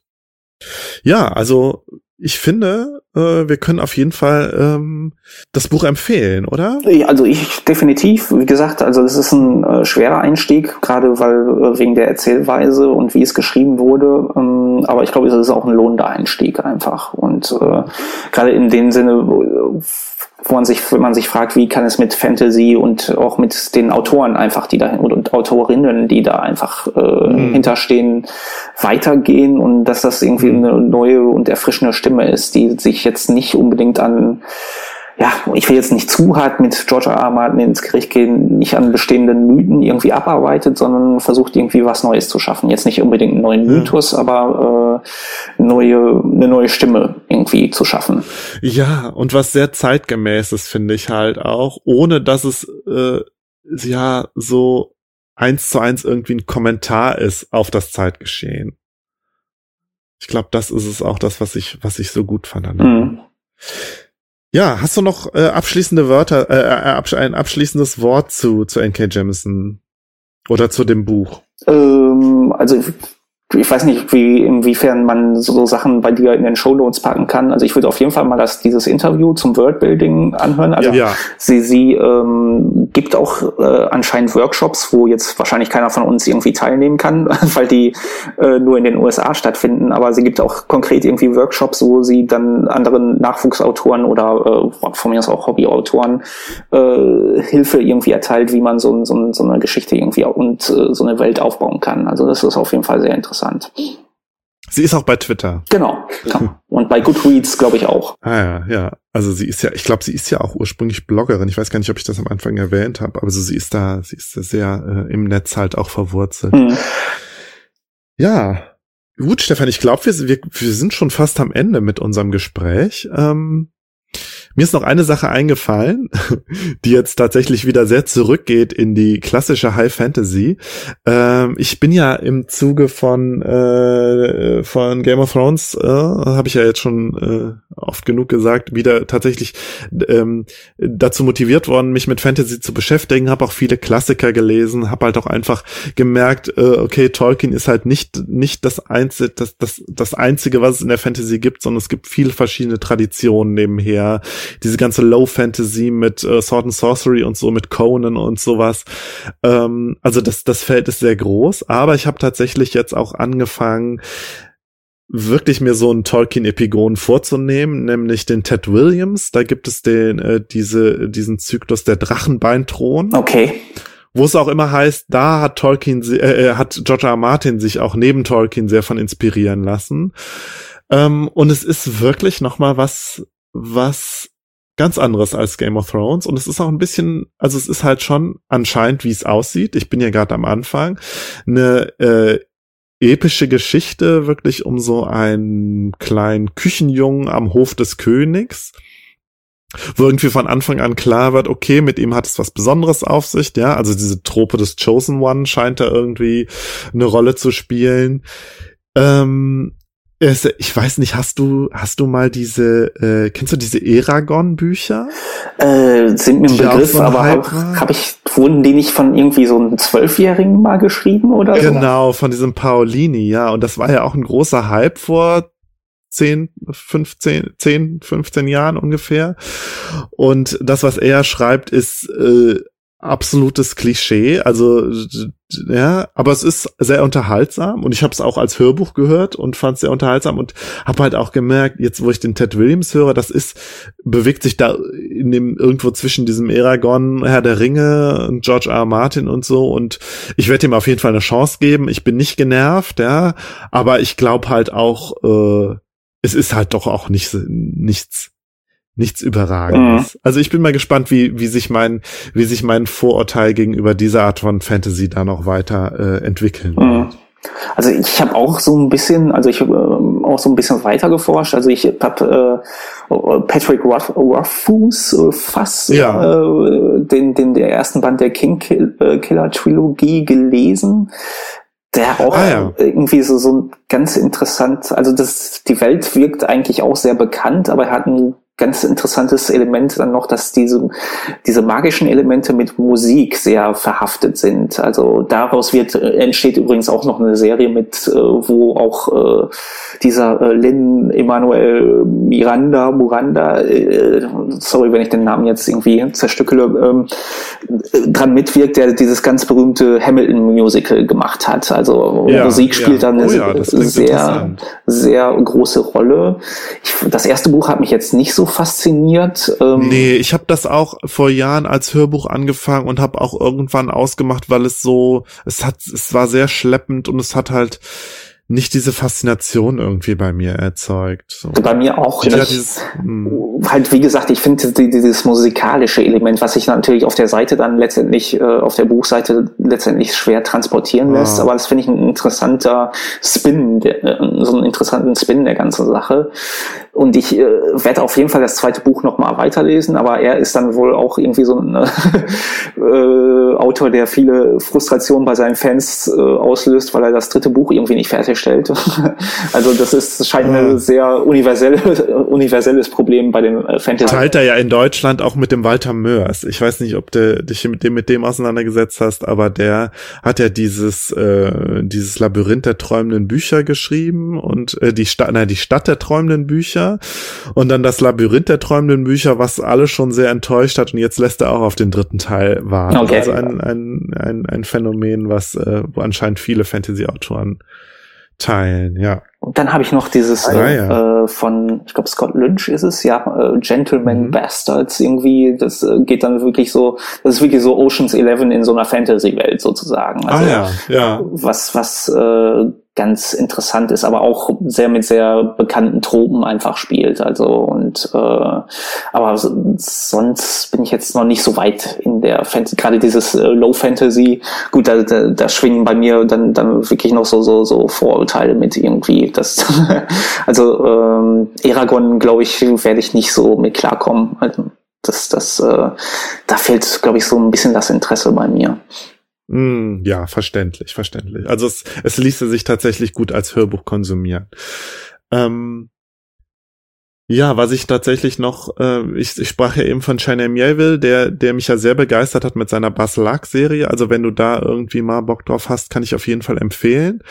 Ähm, und der hat mich jetzt, die letzten Romane haben mich ziemlich enttäuscht wiederum, aber jetzt hat er das sein, sein aktuelles Buch, äh, Die letzten Tage von Neu Paris, The Last Days of New Paris, was auch nochmal was völlig Neues macht, nämlich äh, er schreibt eine Parallelweltgeschichte des, also spielt im Zweiten Weltkrieg in Paris und ähm, mh, surrealistische Figuren, also von surrealistischen Bildern oder Kunstwerken, äh, diese Wesen, diese Monster, die da äh, in den in den Kunstwerken vorkommen, erscheinen tatsächlich als reale Monster und kämpfen für die Resistance gegen die Nazis. Ah, okay. Also völlig abgefahren, aber ich fand das halt auch so faszinierend, wie er, wie er da auch Genres äh, äh, irgendwie äh, miteinander in Verbindung bringt. Also gerade halt auch die Kunst, ja, passt auch zu unserem Podcast, ja, so so äh, Kunst und äh, Fantasy bringt er da zusammen und äh,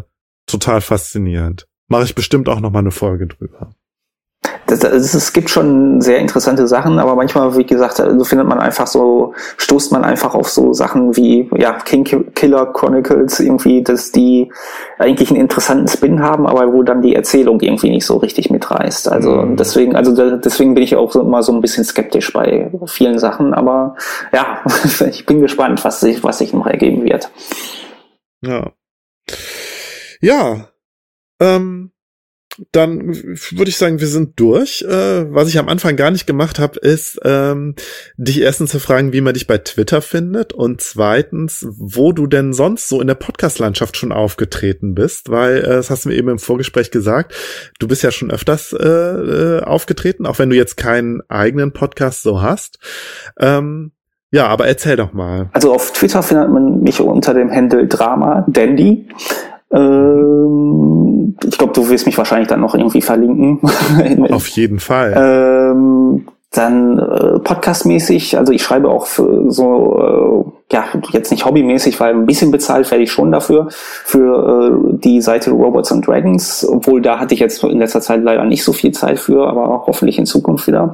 Und äh, da habe ich auch einiges zu Game of Thrones erzählt und zu der letzten äh, sehr äh, ja, durchwachsenen Star Trek Staffel auch ja. noch äh, einen Podcast äh, mitgemacht und äh, ja, früher habe ich dann noch bei Quotenmeter ein bisschen äh, mitgemacht, aber jetzt nicht mehr. Also da sind noch ganz alte Sachen, wer in meine Historie irgendwie noch weiter forschen möchte. Mm.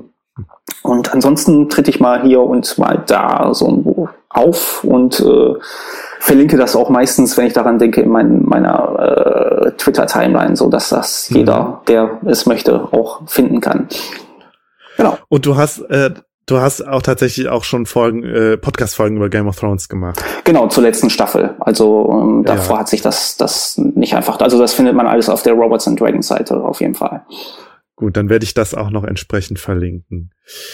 Also da bin Super, ich ja. bin ich jetzt auch nicht bei jeder Folge mit dabei, muss ich dazu sagen, ja. sondern wirklich nur so den ein oder anderen. Ich glaube, bei drei Episoden habe ich mitgewirkt, genau. Ja, da bist du, äh, ich, ich habe ja sehr, äh, sehr gerne die Serienjunkies äh, gehört.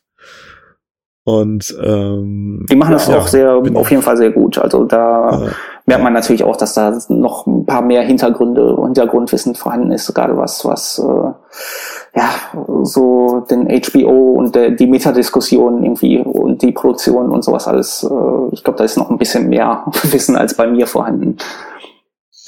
Ähm, ich kann übrigens sehr empfehlen die letzte Folge der Abspanngucker über Game of Thrones, weil die auch sehr ähm, finde ich sehr kenntnisreich und sehr auch mit so einem serienanalytischen Hintergrund an die letzte an die letzte Staffel rangehen und da auch nochmal einen ganz guten Zugang haben, den ich sehr interessant fand.